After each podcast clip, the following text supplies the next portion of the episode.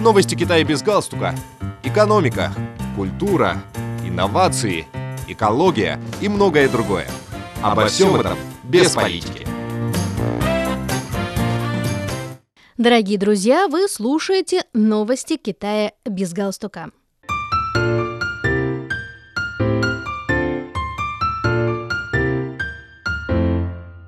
На днях было официально объявлено об открытии номинирования на премию Хьюга Всемирного конвента научной фантастики 2023 года, который пройдет в городе Чэнду, административном центре провинции Сычуань. Как сообщили в отборочном комитете премии Хьюга, номинации охватывают 19 категорий наград, в том числе 17 номинаций премии Хьюга, таких как лучший роман, лучшая повесть, лучшая новелла и лучший короткий рассказ, а также две другие категории наград. Премия Лоде Стар за лучшую книгу для молодежи и юношеского возраста и премия «Поразительный», предназначенная для лучшего начинающего писателя.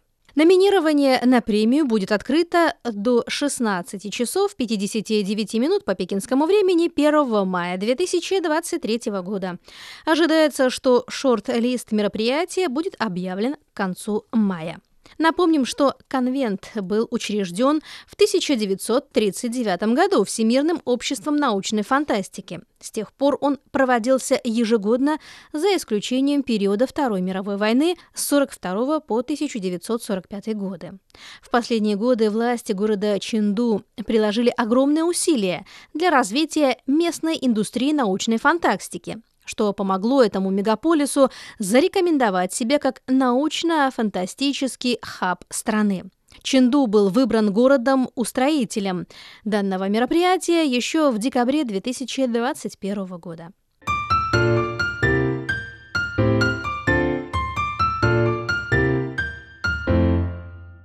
На 35-й пекинской книжной ярмарке, которая завершилась в столице, было зафиксировано рекордное количество посетителей – более 100 тысяч человек.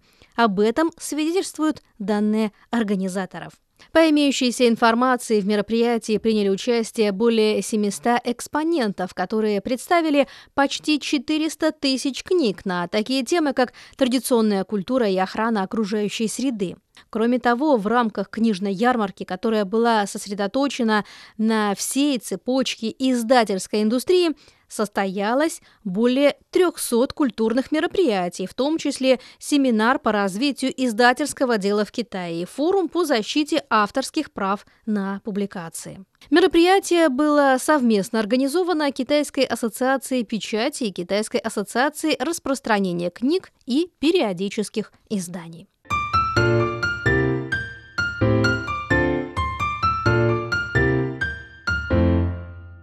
Экзотический танец с фонарем, бойкий танец на площади и изящный танец Динсю династий Хань и Тан сменяют друг друга, принося ощущение праздника. На днях в городе Урумчи началась синдианская историческая танцевальная драма «Пять звезд восходят на востоке».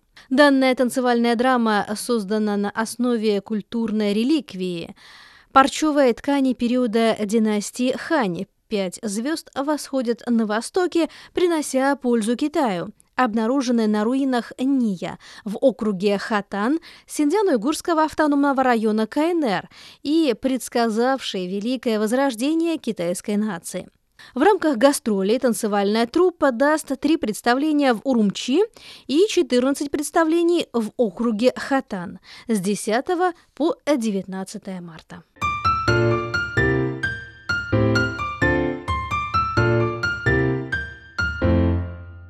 Музей залива Суджоу открылся в январе этого года. С момента своего открытия музей залива Суджоу стал одним из самых посещаемых мест в городе. Этот комплексный музей расположен в южной части культурного центра залива Суджоу и отличается элегантной атмосферой. Здание спроектировано Кристианом де Панзампарком, лауреатом Прицкеровской премии и известным французским архитектором. Музей имеет 6 надземных этажей общей площадью 26 тысяч квадратных метров. Музей залива Суджоу посвящен местной истории и культурному наследию.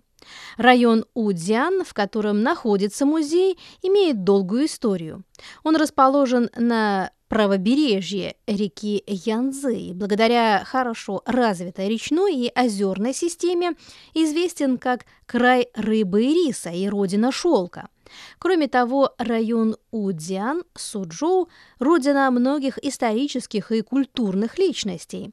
В настоящее время в музее залива Суджоу хранится более 20 тысяч культурных реликвий.